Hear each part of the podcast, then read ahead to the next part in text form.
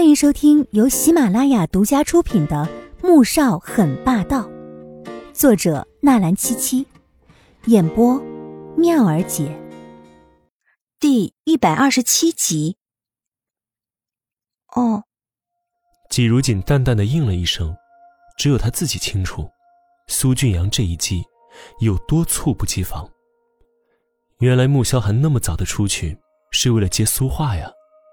原来昨晚那个视频里面温柔又好听的声音，真的是苏画。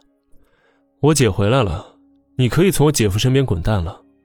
苏俊阳没有得到预期的效果，心中十分恼怒，语气也不由得硬了几分。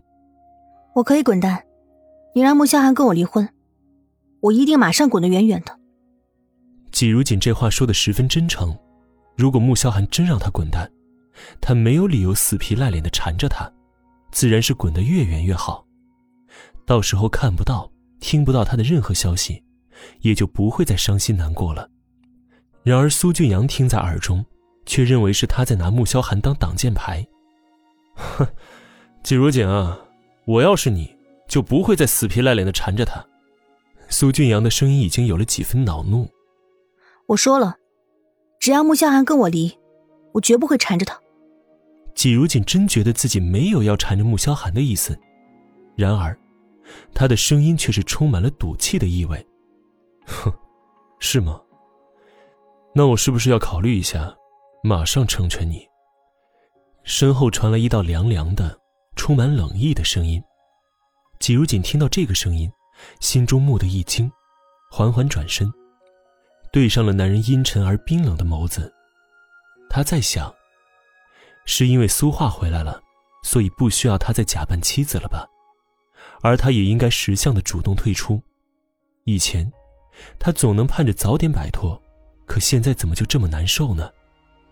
想到以后每天早上在他臂弯中醒来的会是另外一个女人，这种感觉就难受的让他窒息。那就多谢成全。季如锦深吸了一口气，紧紧的捏着手掌心。这才让自己看似平静的说出了一句完整的话。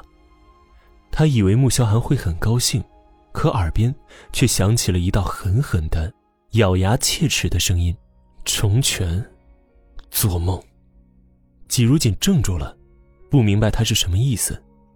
姐夫，既然他都同意主动退出了，为什么不答应啊？苏俊阳猛地站了起来，不满的大声说着：“这是我们夫妻之间的事情。”与你无关。穆萧寒警告而冷锐的眼神看向苏俊阳，声音已经带了一丝怒意。若非他刚才咄咄逼人，这笨女人哪会说出那样的话呀？回去，再让她好看。苏俊阳却因为穆萧寒这句话脸色大变，心中更有一种极度不好的预感。看向季如锦的时候，目光中的冷意更深了。可季如锦却没有留意到。只是十分不解的看着穆萧寒，为什么他不肯答应呢？苏画都已经回来了，难道他忍心让自己心爱的女人一直没名没分的等着吗？从办公室里面出来，季如锦失魂落魄的坐回自己的座位上，芬蒂捧着一大束的白玫瑰花走了过来，一边说，一边羡慕的调侃道：“如锦，这是你的花。”刚才我已经帮你签收了，前几天是红玫瑰，昨天是黄玫瑰，今天是白玫瑰，那明天是不是粉玫瑰啊？而同时一起出来的穆萧寒自然听了个清清楚楚，俊脸瞬间阴云密布。季如锦勉强的笑了笑，随手接过花，放在一边。某人脸色直接变成了山雨欲来之势了。回到五十八楼的总裁办公室里。立即叫来了易灵，查一下，是谁在给他送花？易灵愣了愣，立即明白了，这个他，指的就是季如锦。再看着 BOSS 这一副要捉奸一般的凶狠之色，不禁想为那个追求季如锦的家伙哀歌一曲了。一个小时之后，易灵神色怪异的走了过来，将一张纸条放在了穆萧寒的桌子上，这就是追求季小姐的那些人。说完之后，易灵退后三步，想要远离穆萧寒这可怕的气场，以免被误伤到。穆萧寒拿起来看清楚，左手的钢笔瞬间被他捏断了。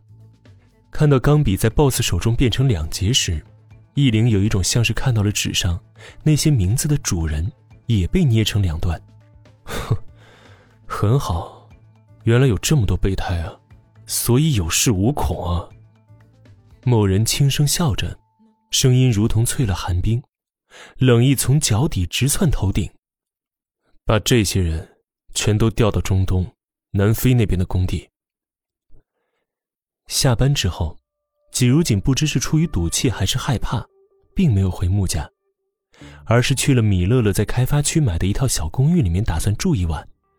所以，到了晚上十点钟，还没有看到季如锦回来的某人，生气程度可想而知了。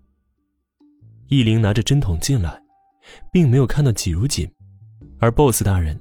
则黑着一张脸坐在沙发上，不由紧张的问道：“先生，季小姐去哪儿了呀？明天就是十五号，是 BOSS 毒发的日子。如果没有季如锦的血，BOSS 又要经历生不如死的漫长一夜了。”